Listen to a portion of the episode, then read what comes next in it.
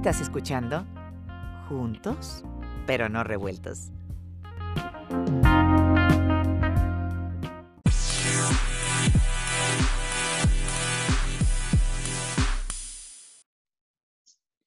Hola, ¿qué tal amigos? ¿Cómo están? Buenas noches. El día de hoy tengo el gusto de recibir al senador Emilio Álvarez y Casa. El senador Álvarez y Casa fue eh, secretario ejecutivo de la Comisión Interamericana de Derechos Humanos en la ciudad de Washington durante cuatro años. Él además fue presidente de la Comisión de Derechos Humanos en la Ciudad de México y actualmente senador independiente en la Ciudad de México. Senador, buenas noches, saludos hasta México y gracias por estar con nosotros. Juan, muy buenas noches, pues saludos hasta Miami y al mundo, ¿no? Porque ahora con, la, la, onda digital, pues nos oyen en todos lados, ¿no? Así es, exactamente. Sí, increíblemente sí, y hoy en día podemos estar comunicados y enterados de muchísimas cosas. Y le quiero agradecer el, el, tiempo este, que nos está dando y hoy queremos pedirle la opinión, eh, senador, de un asunto un poco delicado, porque recientemente se dio a conocer de que hay eh, pues, presuntamente un caso de una violación flagrante de derechos humanos que se está dando hacia los migrantes, hacia sobre todo mujeres migrantes en este caso. Se habla de violaciones sexuales, se habla de operaciones forzadas o cirugías forzadas, se habla de cirugías en las que les extraen el útero a estas mujeres migrantes. Y estos hechos al parecer se han dado en centros de retención de migrantes. Eh, particularmente se habla de uno al sur del estado de Georgia, aquí en los Estados Unidos. Y esto viene a raíz de una denuncia o la denuncia de una enfermera que al parecer dio a conocer este asunto y otras 17 denuncias de mujeres migrantes que, han sufrido vejaciones y este tipo de situaciones. Eh, eh, al parecer la Cancillería en México, senador, pidió al gobierno ya de Estados Unidos hacer una investigación y hay 173 congresistas ya en los Estados Unidos pidiendo también una investigación al gobierno. Eh, ¿Cuál es su opinión al respecto?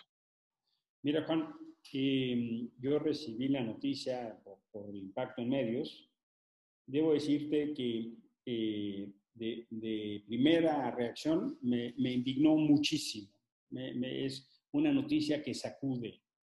No, no quiero pensar en una mujer eh, que está encerrada supuestamente bajo la protección de la autoridad y en un lugar donde supuestamente debe imperar la ley, vive violaciones, vejaciones sexuales e inclusive esterilizaciones forzadas. Si estas denuncias, Juan, son ciertas, como todo parece indicar que así son por los testimonios de esta enfermera que no aguantó más el cargo de conciencia y de estas 17 denuncias, estamos ante lo que se conoce como atrocidades o posibles delitos de odio.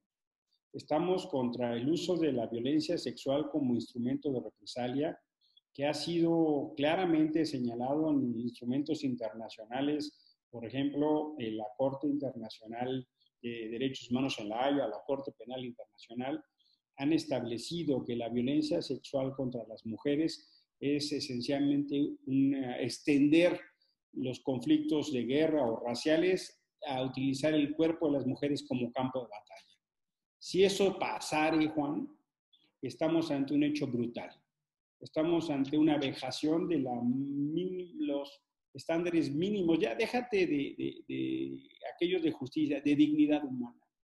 Eh, he leído con mucho interés que hay ya 173 congresistas de Estados Unidos que han pedido una investigación y debo decirte que justo esta semana en el Senado mexicano, eh, un servidor junto con otras personas hemos levantado la voz para pedir que el Senado se sume a la demanda de una investigación e incluso creo yo que tendría que haber instancias, en su caso internacionales, como la propia Comisión Interamericana, que Estados Unidos reconoce, reconoce la competencia. Hay un relator de Estados Unidos, hay una relatora para derechos de las mujeres, para que sea una investigación eh, no tengo registro de un hecho tan brutal en eh, la situación de encierro. Por supuesto, conozco bien lo que eh, pasa con migrantes, con niños migrantes, las vejaciones, las separaciones de familia, cosas que nos duelen, pero este asunto de esterilizaciones forzadas, pues son eh, hechos eh, propios, perdóname, de regímenes autoritarios o militares. Por ejemplo, en algún momento en las dictaduras de América Latina pasó eso. es inadmisible, Juan. Es inadmisible. Yo espero, si esto se confirma, no solo que haya la sanción, por supuesto que corresponde, sino las garantías de no repetición. El gobierno de Estados Unidos tiene que dar garantías de que esto nunca más se va a poder repetir. Senador, ¿la Comisión Interamericana de Estados Unidos ya tiene la relatoría de esto? Yo me imagino y eh, quiero entender que mm, eh, el gobierno mexicano solicitará la intervención de la Comisión Interamericana. Eh, Estados Unidos, el gobierno de Estados Unidos generalmente es reacio a los, a los organismos internacionales de derechos humanos, pero el caso de la Comisión justo que tiene competencia en todo el continente y tiene su sede en Washington. Está esa oficina a tres cuadras de la Casa Blanca, a tres cuadras de la Casa Blanca, en la 19 y la F, para ser más precisos. Hombre, eh, yo pienso que la Cancillería mexicana tendría que activar sus mecanismos. Si el gobierno de Estados Unidos no los activa, México tendría que estarlos activando de manera necesaria. Se ha hablado, eh, obviamente, de este tema, pero muy poco, senador. ¿A, qué, ¿A, qué, atribuye usted que no se le ha dado la difusión? ¿Se podría decir que porque todavía podemos estar hablando de una teoría, de una hipótesis, es decir, porque no está confirmado? Yo creo que justo esta es una noticia en marcha y en evolución.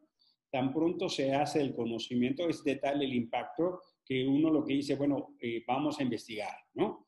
Y no, no ha llegado el momento de dar estos hechos en, su dimensión jurídica por cierta, pero por supuesto que la indignación está creciendo.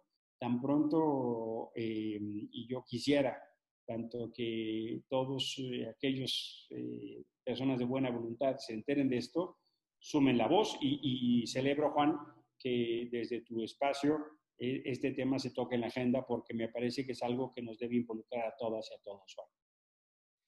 Senador, de, comprobarse esto, eh, que esperemos que no se, esperemos que no, ¿verdad? Desde luego, pero de comprobarse esto, eh, ¿qué tipo de, resultados o qué tipo de acciones se pueden esperar, tanto por parte del gobierno de México como por parte del gobierno de Estados Unidos? ¿Se tiene que exigir algún tipo de compensación al respecto para las víctimas? Necesariamente, necesariamente la primera acción que tendría que pasar es eh, justicia para las víctimas. Ahí hay mecanismos que pasan, por ejemplo, desde otorgar la nacionalidad, la compensación económica, en aquellos casos que el daño no es reparable, por ejemplo, Juan, cuando se trata de una persona a la que ya le han extraído el útero, ya no hay manera de regresarlo. Por supuesto, eso ya no es recuperable. Es un daño irreparable. Pero hay, hay casos donde, por ejemplo, la justicia constituye un mecanismo de reparación ¿no? y, la verdad y la sanción de manera que se pueda explicar por qué en una instalación de justicia se cometen esas atrocidades. Entonces aquí, Juan, el componente tiene que ver con verdad y justicia, tiene que ver con distintos mecanismos de reparación y algunos casos tiene que ver, por ejemplo, con eh, eventos hasta de carácter simbólico como son las disculpas públicas, que eh, son garantías para que esto no se repita. Eh, la denuncia que presentan estas mujeres entonces cobra una extraordinaria fuerza y valor porque puede ayudar a que se tomen mecanismos de protocolo y control para que cosas de esta naturaleza no se repitan. Senador, estamos ahora estamos hablando de los Estados Unidos, es decir, estamos hablando de un país donde se supone que Aquí es donde se habla y desde aquí es donde se exigen los derechos humanos. Esto sería un verdadero escándalo, ¿no? ¿Qué, qué proporciones llegaría a tener esto? E, es, es de una vergüenza extraordinaria. déjame decírtelo así. Hechos de esta naturaleza se conocen como atrocidades o delitos de lesa humanidad. El, concepto, el, concepto, de lesa humanidad viene de la Francia de Reyes. Se dice, eso quiere decir los delitos que avergüenzan al rey. Después de la Revolución Francesa se adoptó el, tema de lesa humanidad, que son los delitos que avergüenzan a la humanidad. Si esto se confirma, es una profunda vergüenza para la democracia de Estados Unidos. Es una señal de alarma que en el país que pretende dar clases de ética en derechos humanos estén cometiendo estas atrocidades. Sería gravísimo. Y el gobierno de Estados Unidos tendría que actuar en consecuencia en dimensión de justicia y dignidad para las víctimas poniendo un ejemplo, desde definitivamente. Tendría que poner un ejemplo, porque oye, ¿cómo es posible que en un centro de justicia, hombre, que, que, tengan una condición donde se discuta la legalidad o el tipo de documentos que ellas tienen para entrado a Estados Unidos, haber entrado a Estados Unidos, no le da condición alguna a guardia alguno para abusar sexualmente de una detenida, ni mucho menos una esterilización forzada.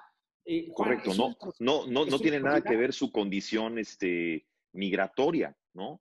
Ninguna, y, ninguna. condición migratoria, inclusive siendo indocumentados, pues eh, da derecho a una vejación y a un maltrato de esta índole, ¿no? No hay ley alguna que permita que por una condición de indocumentada se dé una vejación sexual o una esterilización. Ninguna. E, es injustificable desde, desde el punto de vista legal, ético y jurídico. Senador, ¿usted sabe si la Cancillería en México está, por ejemplo, ya, se ha puesto ya en contacto con estas 17 mujeres que hicieron la denuncia, las está ya asesorando, las está ayudando? Entiendo que el canciller Ebrard ha mencionado dos veces ya este tema. Desconozco si han entrado en contacto. Eh, el eh, sistema consular de México en Estados Unidos es el sistema más grande consular de un país en otro en el mundo. Y yo esperaría que los consulados en torno a estos lugares denunciados hubieran tenido ya contacto. Y de no ser el caso, me parece que la gravedad es de tal magnitud que directamente de la Ciudad de México tendrían que estar un equipo eh, enviando un equipo de investigación. Y ahora que toca el tema de equipo, ¿usted cree que haya posibilidad, por ejemplo, que desde la instancia del Senado en México eh, se pueda trabajar, por ejemplo, con los homónimos en, Estados Unidos o por lo menos poner esto en una agenda binacional o bilateral eh, para tocarse en alguna reunión binacional? Pienso la próxima reunión binacional. De hecho, yo lo he pedido así, Juan. Eh, justamente yo toqué este tema el martes de la semana que recién termina, pidiendo a las comisiones del Senado para la reunión binacional y a la, hay una, específicamente una comisión en el Senado mexicano que se llama eh, Relaciones Exteriores con América del Norte. Eso quiere decir con Estados Unidos y Canadá, porque son pues, nuestros socios comerciales más importantes. Y también en, en, Estados Unidos, pues hay decenas de millones de mexicanos o de cientos de mexicanos. Eh, la presidenta de la comisión es la senadora Gina Cruz. Ella ya eh, tuvimos una reunión sobre el particular y espero que la próxima semana, Juan, haya un pronunciamiento del Senado mexicano en el particular. Pues esperemos, esperemos que sí y también esperemos que esto no resulte ser real porque sería verdaderamente trágico y muy triste, muy triste. Una, una, senadora, perdóname que te interrumpa, del grupo mayoritario de Morena, eh, si no me equivoco, la senadora Berta Carabeo, eh, ha solicitado también la intervención ya del Senado de la República, de manera que esto ya es un asunto que cruza a varios grupos parlamentarios, que espero por la magnitud se lleve justo para hacer un bloque con los congresistas de Estados Unidos y, las, y los senadores de México. Esperemos que sí. Bueno, en temas que nos eh, competen en la parte, digamos, local, senador, que tienen más que ver con la parte de México. Eh, hemos visto que en la Comisión eh, Nacional de Derechos Humanos no tiene el protagonismo o la independencia que tenía en otros sexenios o periodos de gobierno. Y es más, hemos visto que ese protagonismo y esa autoridad se han venido reduciendo a quedar a un nivel más de subordinación de la actual administración y del actual gobierno. Eh, hace poco la Corte eh, eh, atrae, el, se dice que la Corte atrae el amparo, un amparo contra la designación de Rosario Ibarra, de Rosario Piedra, perdón, como titular de la CDNH. Y acabamos de ver, acabamos de presenciar lo que sucedió en las instalaciones de la CDNH en México, ante un gobierno que al parecer pues sigue denostando la violencia de género y los feminicidios. ¿Qué opinión le da esto a usted, senador? ¿Y cómo califica usted el papel de Rosario Piedra al frente de la CDMH? Rosario Piedra es heredera de una lucha admirable de su madre, Rosario Ibarra de Piedra. Así es. eh, que, cuyo hijo desaparece en Monterrey en 1974. Ella es hermana, me refiero a la actual titular Rosario Piedra, de un desaparecido. Y su madre forma el Comité Eureka y ella como activista es una mujer respetable. Infelizmente, infelizmente, como presidenta de la Comisión Nacional, eh, deja muchísimo que desear. Y deja muchísimo que desear porque eh, en el proceso de selección, ella traiciona su propia historia y le miente al Senado. Hay un impedimento jurídico para que ella ocupara el cargo. Ella era dirigente del partido gobierno Morena en Nuevo León. Y la ley prohíbe que las dirigencias ocupen ese cargo. Ella miente esa información. Y luego todavía para, para mayor vergüenza, hay una elección en el Senado que es enormemente controvertida. Habemos quienes pensamos que se contaron mal los votos e incluso eh, estamos contraviniendo jurídicamente. Yo metí un amparo que ahora la Suprema Corte va a revisar. En mi opinión, Rosario no debió haber tomado posesión así, porque la CNDH no solo es un cargo público, es una magistratura moral, es una magistratura de persuasión, no solo tiene que ser, tiene que parecer, porque es el ejemplo e infelizmente Rosario no lo ha hecho. En estos meses, que ella lleva ya 10 meses al cargo de esta institución, son tres las características que han descrito su actuación. La primera son los escándalos. La CNDH se ha vuelto una serie de escándalos laborales, de despidos injustificados, de actuaciones indebidas que pues rechazan ese viejo principio que en México decimos el buen juez o la buena jueza por casa empieza. ¿Cómo van a defender los derechos humanos si violan los derechos humanos de los trabajadores? Segundo tema de, enorme preocupación ha sido los silencios. Eh, ha habido temas muy críticos, por ejemplo, el tema de los migrantes, a partir de que Trump presiona a López Obrador para detener a los migrantes centroamericanos. Ha habido actuaciones de la Guardia Nacional muy cuestionables. Ha habido una pandemia de por medio. México ahorita, eh, muy tristemente, es el país con más personal de salud muerta en el mundo médicos, enfermeras y personal médico eh, ha muerto en México y somos el país con mayor número. Y la CNDH no ha dicho nada, Juan. Esa es mi pregunta. ¿Por qué, ¿Por qué silencio y por qué, no se, por qué no se ha pronunciado en esos momentos claves donde en otros periodos hemos visto que sí se pronuncia la CDNH y ahora silencio absoluto, senador. Ni siquiera cuando la mujer asesinada en Chihuahua.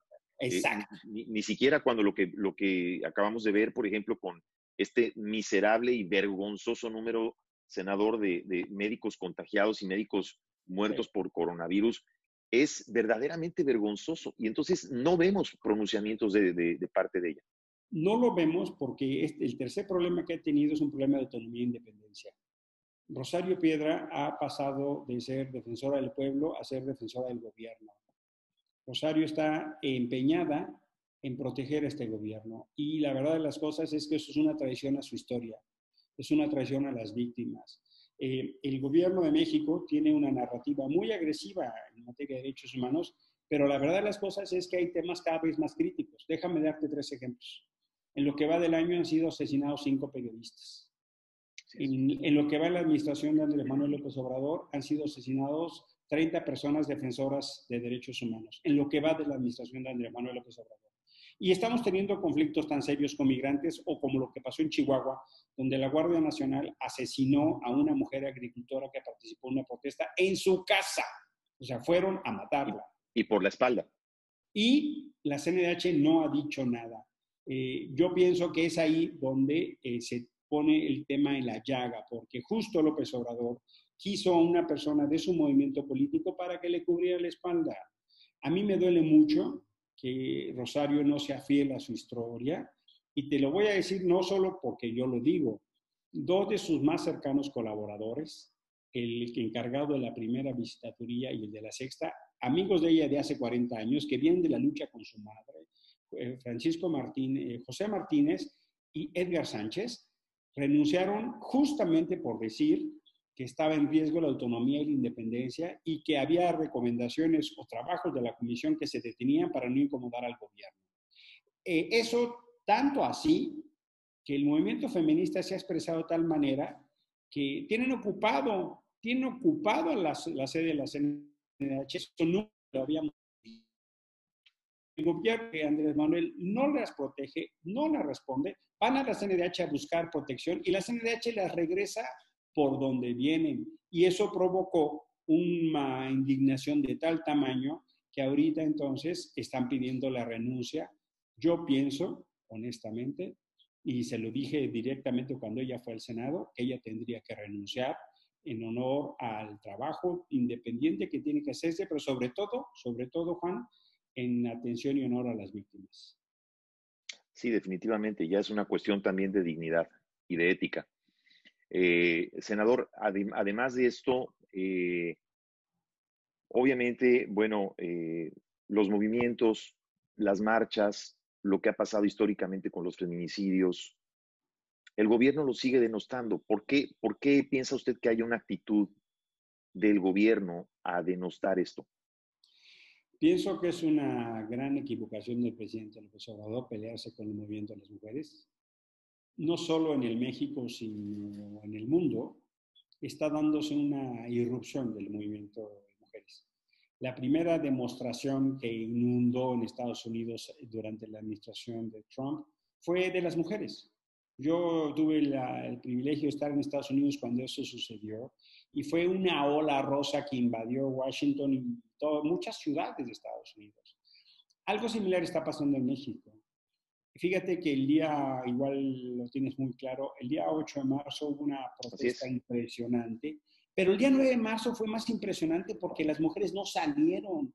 Juan, las calles estaban vacías, el metro estaba a la mitad, eh, hubo tiendas que se cerraron. Fue hermoso. Fue, fue, tiene usted razón, porque fue impresionante la marcha en sí, porque se dio en todo el mundo y fue impactante también cómo se dio en México, pero impresionante ver cómo las mujeres al día siguiente se quedan en sus casas, no se presentan a trabajar y fue una protesta silenciosa como nunca antes se había visto. Como nunca. Fue, la presencia y la ausencia. Y debo decirte eh, que las manifestaciones ya las conocíamos. Para mí la ausencia fue todavía más fuerte. Más impactante. Y resulta que el presidente López Obrador, en lugar de encabezar la indignación, encabeza la negación y empieza a decirnos que no hay feminicidios cuando los números de todas las estadísticas oficiales es que hay más feminicidios, se empieza a reportar que en la pandemia desafortunadamente se está incrementando la violencia contra las mujeres, el presidente nos dice que no, y entonces se empieza a incrementar la atención porque las feministas y el movimiento de mujeres pues no se van a detener, aunque sea un nuevo gobierno lleno de expectativas. Y fíjate, yo creo que muchas de ellas votaron por López Obrador. Y acabo de escuchar a una de estas mujeres diciendo, me siento decepcionada y traicionada por López Obrador. Yo voté por él, decía esta mujer, y yo esperaba que tuviéramos más apoyo, más condiciones. Y no solo no tenemos más condiciones, más apoyo, más presupuesto, nos ataca y nos descalifica. Ahora resulta que las feministas son conservadoras. eso es como un sinsentido. Sí. Es como un sinsentido. Yo no sé, honestamente no entiendo por qué eh, este pleito tan gratuito del titular del Ejecutivo. Y mira que tiene la mitad de su gabinete mujeres. Y mira que hay mujeres valiosas. Pero si la cabeza actúa mal, pues el cuerpo va mal. Ese, no, no hay manera. La secretaria de Gobernación pues, se la pasa haciendo control de daños, pero no alcanza porque en la siguiente mañanera el presidente se vuelve a equivocar. Yo eh, creo que le toca al presidente encabezar la indignación, Juan. Y se está equivocando en ese tema, y, muy seriamente. Definitivamente. Y ah, en el caso, por ejemplo, del amparo que nos contaba, senador, el amparo sobre, sobre Rosario Piedra, eso ya me dice usted que lo tiene la Corte. ¿Hay algún estatus sobre eso? ¿Cuándo esperan tener respuesta de eso? Hay, eh, de hecho, otro amparo. Uno de los contendientes, Carlos Pérez Pérez, ha contravenido. Somos dos ya. Y entonces ha entrado al track del Senado. Espero que en estas próximas semanas por venir el eh, la Suprema Corte pueda pronunciarse. Yo creo que hay severos problemas de ilegalidad y constitucionalidad y no es suficiente, no es suficiente que nos vengan a decir que es una decisión soberana del Senado. Pues, ¿Cómo así que, el Senado viola la Constitución y no pasa nada? O sea, ¿cómo así? No, yo, yo pienso honestamente que quienes hacemos la ley somos los primeros en cumplirla. Debemos ser los primeros en cumplirla. Y por eso sentaría un muy importante presidente de que no se cometa atropellos. Entonces, la gente es que hay gente de primera y de segunda. Los que tienen charola, que hacen lo que se les pega la gana y parece que la ley no es para ella, y la gente de segunda. Yo pienso que la, la Suprema Corte tiene una buena oportunidad para mandar un mensaje de que vamos construyendo un respeto a la ley en México que tanto se requiere. Y un México más justo, definitivamente, senador. Senador, le quiero agradecer de verdad que haya estado con nosotros. ¿Algo más que guste agregar antes de despedirnos? Yo pienso que eh, estamos en un momento de una enorme convulsión, eh, pero mm, quiero en este momento de coronavirus decir, eh, tenemos que tener en el centro de nuestra respuesta dos ideas principales. Primera, es, tiempo de solidaridad, Juan. Yo creo que es tiempo de apoyarnos, de entendernos, de asumir que mucha gente ha perdido trabajo, de que hay muchas familias que están en condiciones de dificultad y que es momento de solidaridad. Y la segunda, a los gobiernos les toca poner en el centro de su respuesta el respeto a la dignidad y a los derechos humanos de las personas, sea en Estados Unidos o sea en México. Los gobiernos están hechos para servir a las personas, no para servirse a las personas. Y los ciudadanos nos toca levantar la voz en Estados Unidos y en México. Vienen elecciones delicadas en Estados Unidos, eh, hay que manifestarse y hay que votar. Yo creo que un presidente que se ha pasado insultando a los mexicanos no debe ser opción, pero también creo que en México es momento de construir un cambio más allá de cualquier gobierno, eh, porque la fuerza de la gente, de los ciudadanos en Estados Unidos y en México es lo que debe hacer la diferencia. Y nos quedamos con ese gran mensaje, senador. Le agradezco enormemente el mensaje, sus palabras, sus explicaciones y sus respuestas y que se haya dado el tiempo de estar con, nosotros el día de hoy. Muchísimas gracias. ¿Dónde lo pueden seguir en redes, senador? Me pueden seguir, estoy en Twitter, arroba Emilio Álvarez I, con I de iglesia. Y ahí lo vemos en la pantalla. Muy bien. Y en Facebook me pueden seguir en Emilio Álvarez y Casa. Ahí me pueden encontrar o en mi página, es www.emilioalvarezycasa.com. Estoy a su orden y disposición la chilanga banda que vive ahí en Miami, pues tiene que un senador, ¿no? A su orden, ¿no? Que no somos muchos, ¿eh? By the way, porque somos bien poquitos acá, pero, pero ya, ya como que nos estamos empezando a, organizar. Pues aunque somos poquitos eh, en Florida. México es un país más grande que sus fronteras. México tiene que entenderse como un país binacional, por lo menos. Porque habiendo tanta capacidad, talento y gente extraordinaria en Estados Unidos. Yo tuve la oportunidad de vivir cuatro años en Washington. Eh, debemos entender entonces que nuestro trabajo tiene que ser transfronterizo para, los, para el gobierno y los legisladores. Y por eso lo digo. Eh, piensen que tienen un senador a su servicio estando de este lado del río. Muchísimas gracias, senador, de verdad. Gracias. Muchísimas gracias. Y bueno, amigos, ya lo escucharon. Estuvo con nosotros el senador Emilio Álvarez y Casa, senador independiente en la Ciudad de México, hablándonos de un tema muy, muy, muy interesante y esperamos volver a tenerlo pronto con nosotros. Síganlo, por favor, en redes, ¿no? esperamos también este. Dígame, dígame. Es mi privilegio estar contigo y espero que nos podamos ver más adelante. Nos vamos a seguir viendo, claro que sí, senador. Le, le agradezco de veras de todo corazón. Muchas gracias por, por su tiempo. Y amigos, sigan por favor al senador Álvarez y Casa, porque además siempre postea cosas, yo personalmente lo sigo en Twitter, siempre postea cosas muy interesantes. Estaremos pendientes de él y seguramente lo tendremos pronto con nosotros. Gracias y hasta la próxima. Gracias. Gracias, senador.